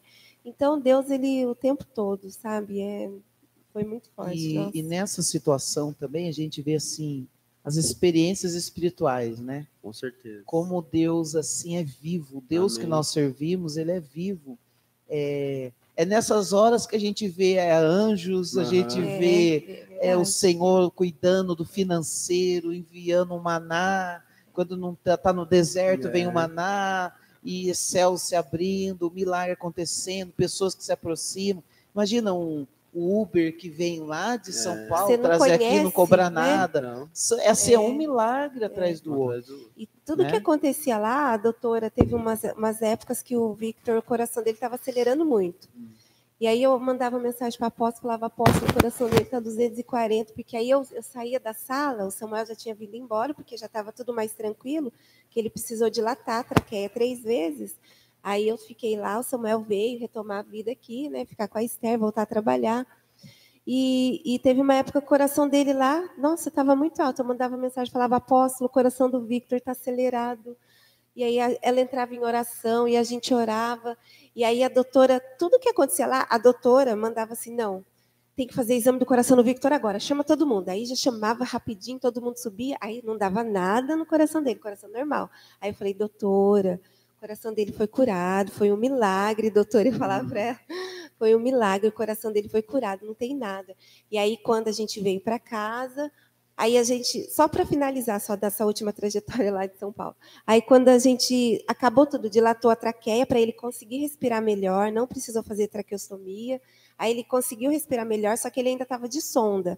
Aí a doutora falou assim, é, aí a doutora falou, a gente vai começar a introduzir o leite via oral para ele mamar, para você poder ir embora. Aí eu falei, ai, doutora, que benção, né? Vai dar certo, em nome de Jesus. Chegou, começou a dar mamar para ele, ele não mamava. Ele, porque uma criança, quando já nasce, ela já tá, já uhum. sabe mamar, é automático. Só que ele não praticou isso, né? Que ele já foi direto entubado e com sonda. Então ele não mamava. Só que ele sentia dor aqui. Aí a doutora tentava, todos os dias tentava, ele não mamava, ele não mamava. Nossa, aí eu começava a chorar, falava, meu Deus, o que está acontecendo ainda aqui? O que, que o senhor ainda tem ainda aqui? Fazia, é porque era comigo. Eu entendo. Eu entendo que tudo, muitas coisas que aconteceu lá, Deus estava tratando muito comigo, fortalecendo a minha fé, me ensinando a confiar mais, porque a gente sempre tem alguma coisa para aprender, a gente nunca sabe tudo. Né? Então eu entendo que Deus estava tratando muito comigo lá. Aí ficamos lá, e ele não mamava, não mamava, e eu orava, falava, meu Deus, ele precisa mamar, e nada dessa criança mamar. Aí eu falei assim, doutora, eu preciso ir embora para Jacareí, doutora, eu preciso ir para casa, eu preciso ver minha filha, eu não, eu não aguento mais ficar aqui sozinha. E vamos pedir para transferir ele para Jacareí? E aí, ele, se é só mamar, ele aprende lá com a fono, né? Tem hospital lá perto, ele aprende lá. Aí conseguiu a transferência, eu vim, né? No outro dia vim, vim com ele de ambulância. Nunca imaginei andar de ambulância na vida. Uhum. Aí cheguei aqui no hospital, chegamos aqui no hospital, a médica daqui queria fazer gastrostomia, que era abrir um buraco no estômago para tirar a sonda do nariz e colocar a sonda aqui. Então, eu falei assim, não vai fazer, porque ele vai mamar, doutor, ele vai mamar. Aí ele chegou aqui em Jacareí, São José, Jacareí também, ele não conseguia mamar. Aí eu falava assim, gente, ele está sentindo que está machucado aqui ainda, por isso que ele não consegue engolir. Aí a doutora falava assim, não, ele não está, ele não tá, ele não consegue porque ele não sabe. Eu, eu teimava com ela, falava, doutora, ele sabe, ele vai conseguir. É que ele está sentindo dor por isso. Porque mãe é um pouco médica também, mãe é tudo, médica, advogada, tudo. Aí a doutora falou, então tá bom, mãe. Aí ficou uma semana. Aí eu fiz mais uma vez uma oração ali no São Francisco, eu peguei o Victor no colo, aí eu, porque eu já estava muito exausta já de ficar em hospital. Peguei o Victor no colo, aí eu falei assim: eu me desligo desse lugar de corpo, alma e espírito. Eu não pertenço a esse lugar aqui. O Victor não pertence a esse lugar. Eu quero ir para minha casa, em nome de Jesus. Senhor, nos tira daqui desse lugar. Aí, quando eu fiz essa oração, aí passou uns 40 minutos, a doutora falou assim: Sabe o que eu vou fazer então? O Victor está muito bem, os exames dele tá tudo bem. Eu vou pedir um home care para você ir embora para casa. Ai, me dá arrepio.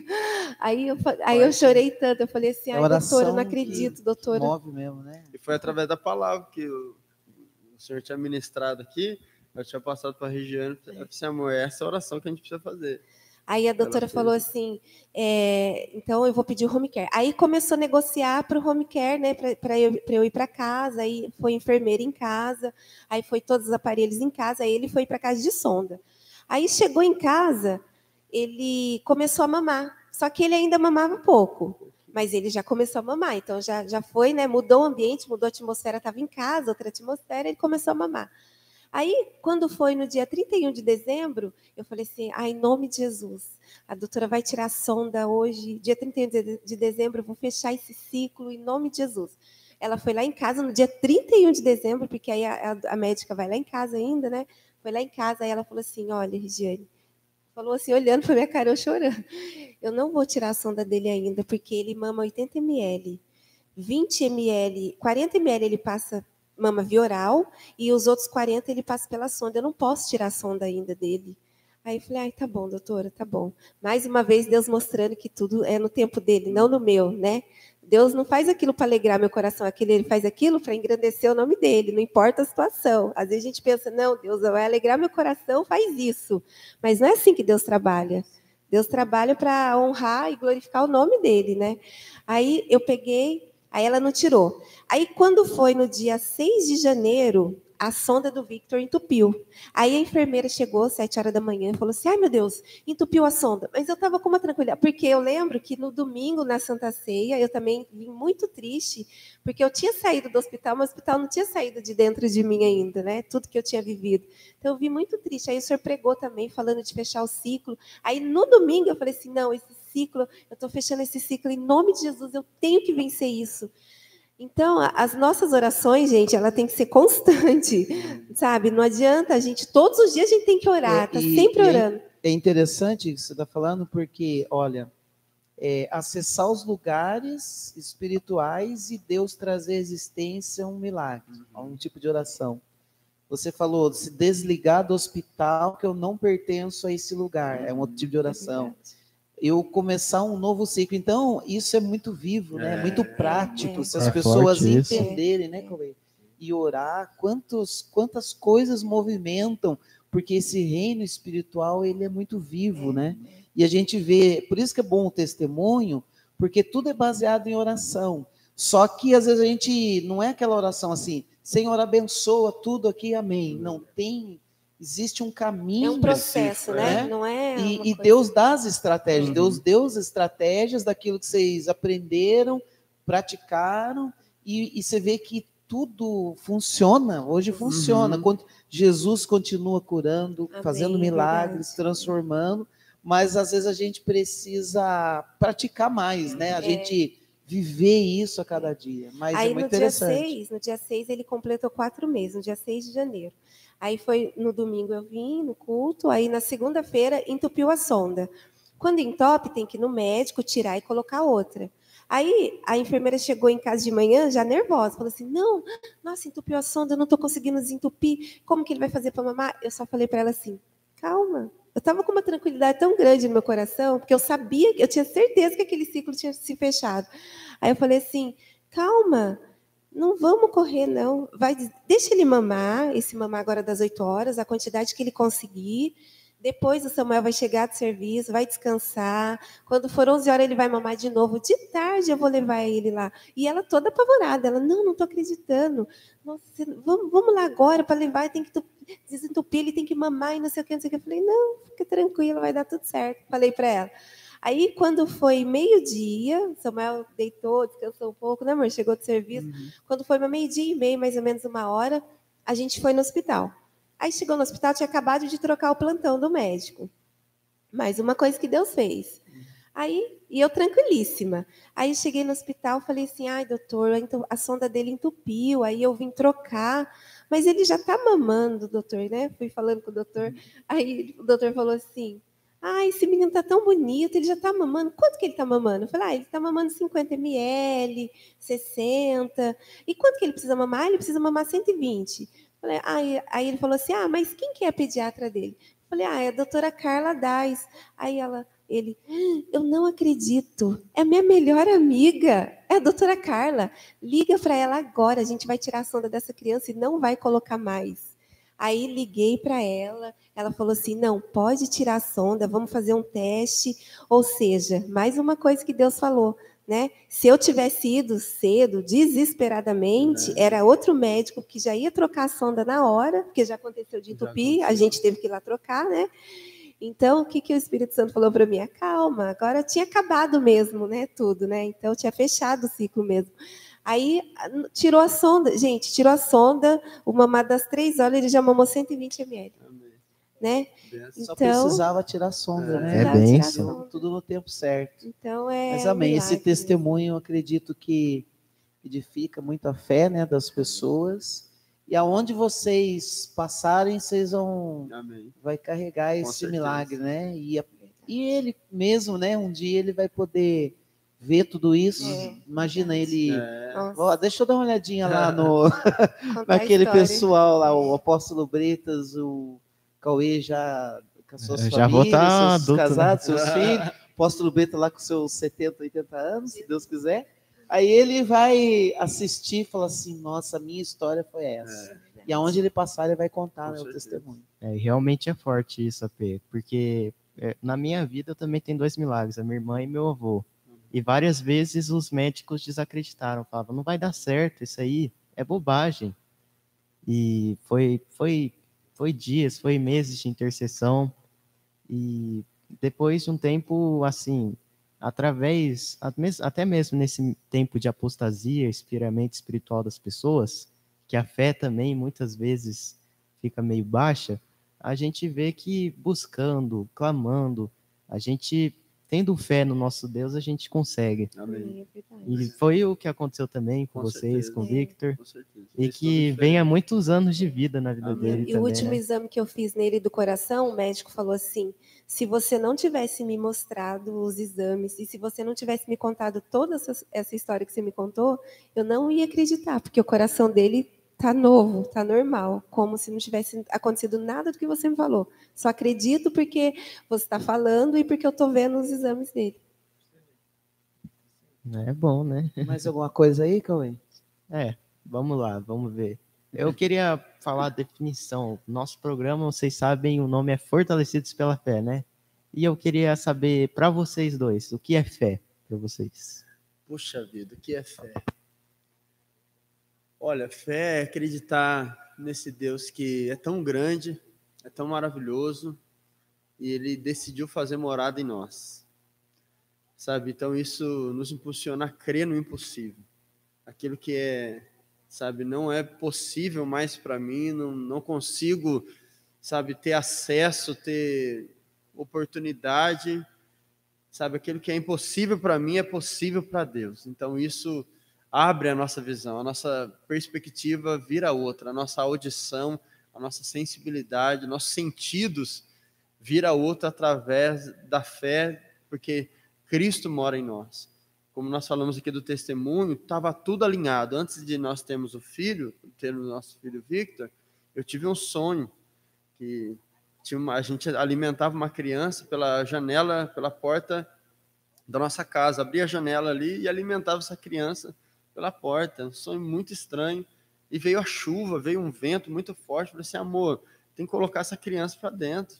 Não dá mais para ficar desse jeito. A gente abriu a porta, deu um banho na criança, colocou uma criança para dentro. De repente a Regiane falou assim: estou grávida. Até contei na igreja, num culto de domingo, que eu tive esse sonho. Então as coisas de Deus na nossa vida anda muito alinhado, anda muito em ordem, né? E a fé, para mim, é isso. A fé é entender que esse Deus tão maravilhoso, tão grande, tão poderoso, nosso Deus eterno, ele decidiu fazer morada em nós. E isso nos dá, quando nós acreditamos, crer que ele existe, quando nós acreditamos nisso, aquilo que é impossível para nós começa a se tornar possíveis, porque Deus ele faz essa morada em nós, então nos dá a possibilidade de viver muitas coisas em Deus. Aí, é a certeza das coisas que não se vê e a convicção das coisas que se espera. É. Né? Então você pode não estar vendo, que nem lá, lá na UTI é, era tudo muito incerto. A gente dormia lá, ia, ia, ficava o dia inteiro no hospital, dormia, mas voltava e não sabia o que, que ia acontecer. Tanto é que eu nem entrava primeiro, eu falava, amor, entra primeiro, vê se está tudo bem, depois eu entro. Então o Samuel entrava, porque tudo podia acontecer, Uhum. mas a gente sempre creu sempre que Deus estava ali com ele, que Deus que nos deu ele, que Deus que sustentou ele. Então, é essa certeza, sabe? A gente via que podia acontecer tudo ali, mas mesmo que acontecesse qualquer coisa ali, ele ainda continuou no controle de Com tudo. certeza. Quando a gente chegou no hospital, foi interessante que o primeiro médico que recebeu o vídeo foi o doutor Daniel. Né? Aí depois veio a doutora Voz de Trovão. Aí depois veio uma, uma enfermeira que cuidou do Victor, foi a Dana Evangelística. Então você vê que as coisas de Deus andam muito alinhadas, anda muito, muito certinho assim, e a gente precisa confiar, colocar a nonossa fé em prática. Nossa, não é só quem não tem fé em Deus. Todo mundo vai falar que tem fé em Deus. Só que a fé é algo que nós precisamos exercitar, é o que nós precisamos colocar em prática. Se a gente não colocar em prática a nossa fé, vai ser só algo comum que vai passar, você acha que pode acontecer ou não, e as pessoas se acostumam com isso. A palavra de Deus diz que nós precisamos renovar nossa mente para experimentar coisas em Deus, aquilo que é bom, perfeito e agradável. Então a fé ela estimula, né? A fé ela, ela, ela pode ser pequena como um grão de mostarda, mas ela também pode ser uma fé grande, como aquele homem lá, aquele, aquele general de guerra que falou para Jesus: Olha, somente uma palavra do Senhor pode curar o meu soldado, o meu servo lá. E, e Jesus, naquele momento, ele se impressionou do tamanho daquela fé. Puxa vida, nem mesmo em Israel, nem mesmo entre os meus, eu consegui observar tanta fé, tanta coragem, tanta ousadia. Então, a fé, nós entendemos que ela pode ser um grão de mostarda, e ela tem autoridade para lançar um monte daqui para lá, como ela pode ser grande pelo exercício e a prática diária da nossa vida com Deus. Amém. E, e agora, diretamente da Manancial Music, Apóstolo Bretas. Glória. Eu queria agradecer aí a todos que estiveram com a gente. Nós já estamos caminhando para duas horas do podcast. Amém. E acho que faltou algumas pessoas aqui, mas mandar um abraço aí para Vilma, a Vilma, Vilma. Oh, também está ligadinha pega, aí. Pegar um negócio aqui rapidinho. A Luciana Gamer falou aqui que fé é o combustível que alimenta a nossa esperança. Amém. Isso aí. É benção. Então, obrigado a todos vocês aí que estiveram com a gente. Mas nós vamos louvar aqui e adorar. Tem como trazer o Vitor? Tem. É, agora, é, ó, quem, não- quem não conhece o Victor, agora vai Gente. conhecer o milagre, hein? É, nós vamos louvar. Eu queria que você aí pudesse aí queimar um pouquinho aí na presença. E nós vamos estar terminando já o podcast. Quero agradecer aqui o Cauê. Cauê, próximo dar- vai ser bom também, hein? Jesus já está É. preparando. O próximo vai ser um especial de, do Jovem Chamar, que nós vamos fazer um ano, né? E eu, e eu e o Jefferson estavam conversando e a gente vai fazer um especial é, de um ano do Jovem Chamar. Bacana, é isso aí. Um abraço a todos os jovens, abraço a todos aí da Manancial, vocês que participaram com a gente. Então nós vamos estar caminhando aqui para o final, mas eu queria terminar com oração. Aumenta aí, vocês estão na televisão, celular, aumenta o volume aí, Solta o som gente aí. terminar com adoração, agradecendo a Deus. E foi muito bacana, né? Muito bacana. Eu acredito que muitas pessoas ouviram o testemunho. A gente sente realmente assim essa presença de Deus, o amor dele por nós, né? O amor imparável, um amor que a gente vai carregar coisas pro resto da vida, né? Os momentos, a, a esse momento muito importante. Tá bom? Ó o Vitor chegando aí, gente. Dá um glória a Deus aí. e a Aê, Esther a também. Deus. Amém. An- Antes da gente iniciar, P, eu só queria tocar mais no assunto, assim, mas é, é, não, não- não- sei se é tão chato pro pessoal, mas se você quer ser um participante, é, tanto ajudar a gente é, voluntariamente, faça aí o, é, uma oferta para gente voluntária, é, para a gente também poder melhorar os nossos recursos, para a gente trazer para vocês mais podcasts, porque a gente está precisando também. Então, seja aí participante também dessa parte. É, tá meio improvisado aqui, uma gambiarra, mas amém, né? Então, fiquem com Deus aí, vamos louvar. Quando a gente fala improvisado, né? Tem uns microfoninhos, Uhum. pedestal. A gente está usando os recursos que a gente tem, mas glória a Deus que tá, tá indo, né? Amém. E eu agradeço a Deus por vocês que estão participando. Vamos louvar, gente? Tá aqui o pastor Samuel, a pastora Regiane, a Esther e o Vitor. Ó, o Vitor tá querendo pegar no microfone aqui, É. gente. Olha que benção. e você que está em casa aí, vamos louvar, vamos agradecer a Deus. Você puder compartilhar aí essa live, já está chegando no final, mas dá tempo de você compartilhar aí com os amigos, família, para eles também estar louvando e a gente vai terminar depois com uma oração. Amém?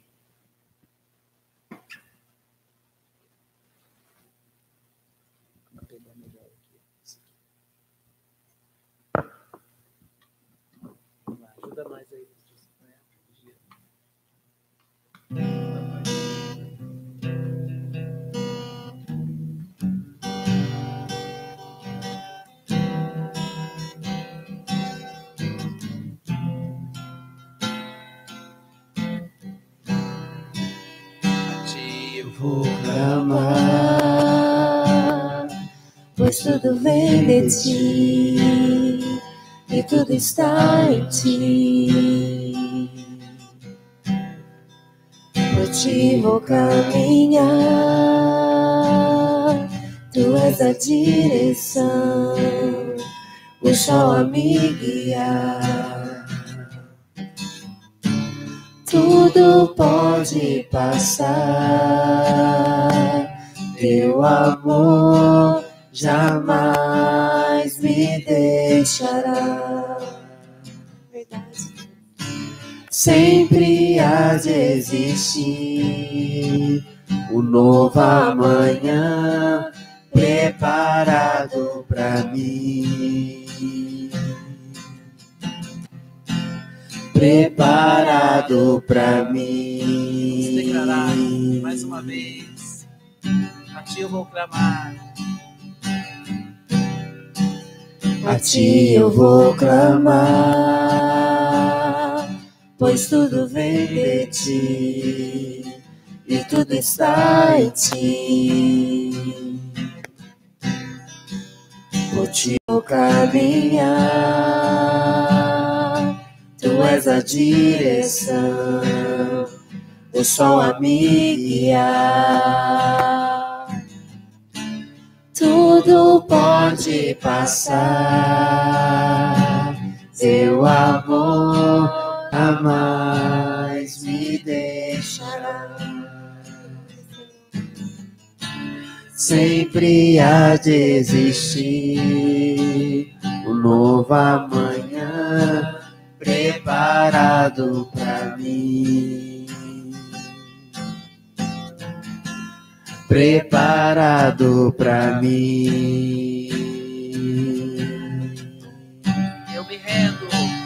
Eu me rendo aos teus pés, és tudo que eu preciso para viver. Eu me lanço aos teus braços, onde encontro meu refúgio.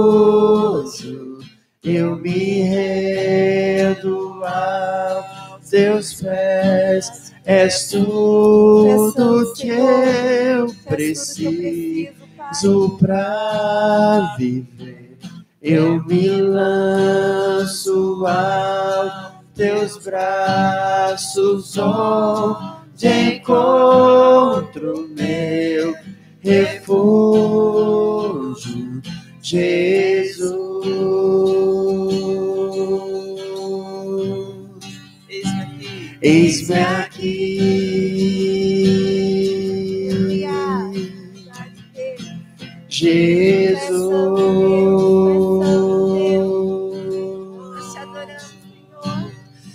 Eis-me aqui. Ah, Senhor, como nós precisamos de ti, Pai, nós agradecemos pela sua presença, pelo seu amor.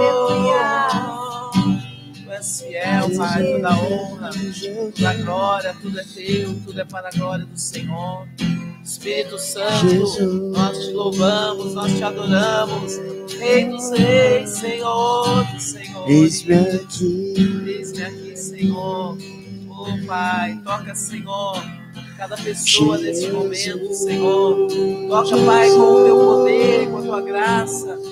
Senhor, que esta família, Senhor, seja uma família transformada, abençoada. Que os teus milagres, Senhor, aconteçam sobre esta casa, sobre esta família. Declaramos vida, vida em abundância, em nome de Jesus. Aleluia. Eu me rendo. Eu me rendo aos teus pés, és tudo que eu preciso para viver. Eu me lanço aos teus braços, onde encontro meu refúgio. Jesus. Eis-me aqui, Senhor. Eis-me aqui. Jesus. Jesus.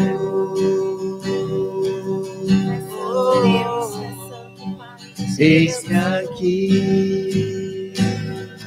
Obrigado, Pai, pelo seu amor, pela sua presença.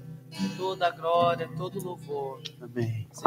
Senhor. Obrigado, Pai. Nós te adoramos. Que esta mesma presença que nós estamos sentindo aqui, cada pessoa que participou, aqueles que vão ouvir, vão ver e aqueles que estão assistindo, possam ser tocados pela tua glória. Declaramos, ó Pai, um novo ciclo, um ciclo de bênçãos, Amém. Que milagres extraordinários, céus estejam abertos sobre Sim, esta casa. Amém. No nome de Jesus, nós abençoamos a nossa geração, os Sim, jovens, Deus. adolescentes, Sim, as crianças, que todos sejam cheios da glória de Deus e tenham experiências com o Senhor, que seja um tempo de se aproximar, um tempo de buscar, um tempo de ver a face do Rei. Aleluia. Nós agradecemos ao Senhor em nome de Jesus. Amém. Amém. Apóstolo, eu só queria falar uma coi- mais uma coisa. Deus tem falado ao meu coração já faz alguns dias que é para nós nos alegrarmos, a igreja, sabe, para a gente celebrar que o tempo de cantar chegou. Amém. Então é Amém. momento da gente celebrar, para a gente se alegrar, que os tempos difíceis eles passam. Parece que não, mas eles passam. E o tempo de nos alegrarmos chegou. Faz tempo que Deus está tocando no meu coração para falar isso para a igreja, para a igreja se alegrar, para a igreja celebrar, sabe? Quem, quem dança, dança, dança, pula de alegria, sabe? Celebrar, celebrar, porque é um tempo que Deus está mandando a gente se, alegrar e celebrar, porque o tempo de cantar chegou. Amém? Amém. Amém.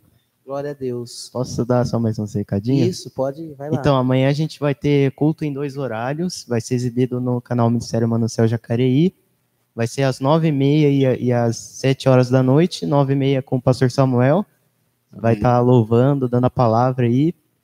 E participe também. Vai ter culto da noite também. Uma palavra para o seu coração.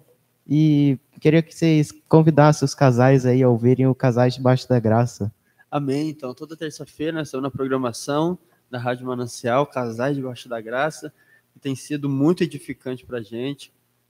Nós gostaríamos que você seja o nosso ouvinte na terça-feira, mas não somente ouvinte, mas praticante de cada palavra que o Espírito Santo tem dado no nosso coração. E nós percebemos que cada semana é um óleo fresco, é uma palavra nova que o Espírito Santo tem brotado no nosso coração. E nós queremos deixar esse convite para todos os casais e nos ajude a divulgar, nos ajude a mandar esse link para outros casais, que eu tenho certeza que em alguma situação você vai se encontrar, você vai se encaixar e uma palavra vai edificar a sua casa em nome de Jesus.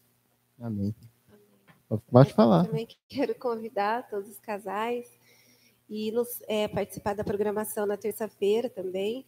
E no sábado também a gente vai fazer uma reunião com o pessoal que quer participar do curso Casados Verdade. para Sempre, que também é uma bênção. E a gente aprende junto. A gente, a gente, tudo que a gente fala, a gente também está aprendendo junto com vocês de novo. Então, participe, manda, a gente tem um momento lá que a gente pede para mandar um recadinho para o seu marido, para sua esposa, um recadinho abençoado. Não é pedindo dinheiro, sabe? Não é cobrando alguma coisa, mas aquele recadinho romântico, que eu sei que você é romântico, aí você que está ouvindo.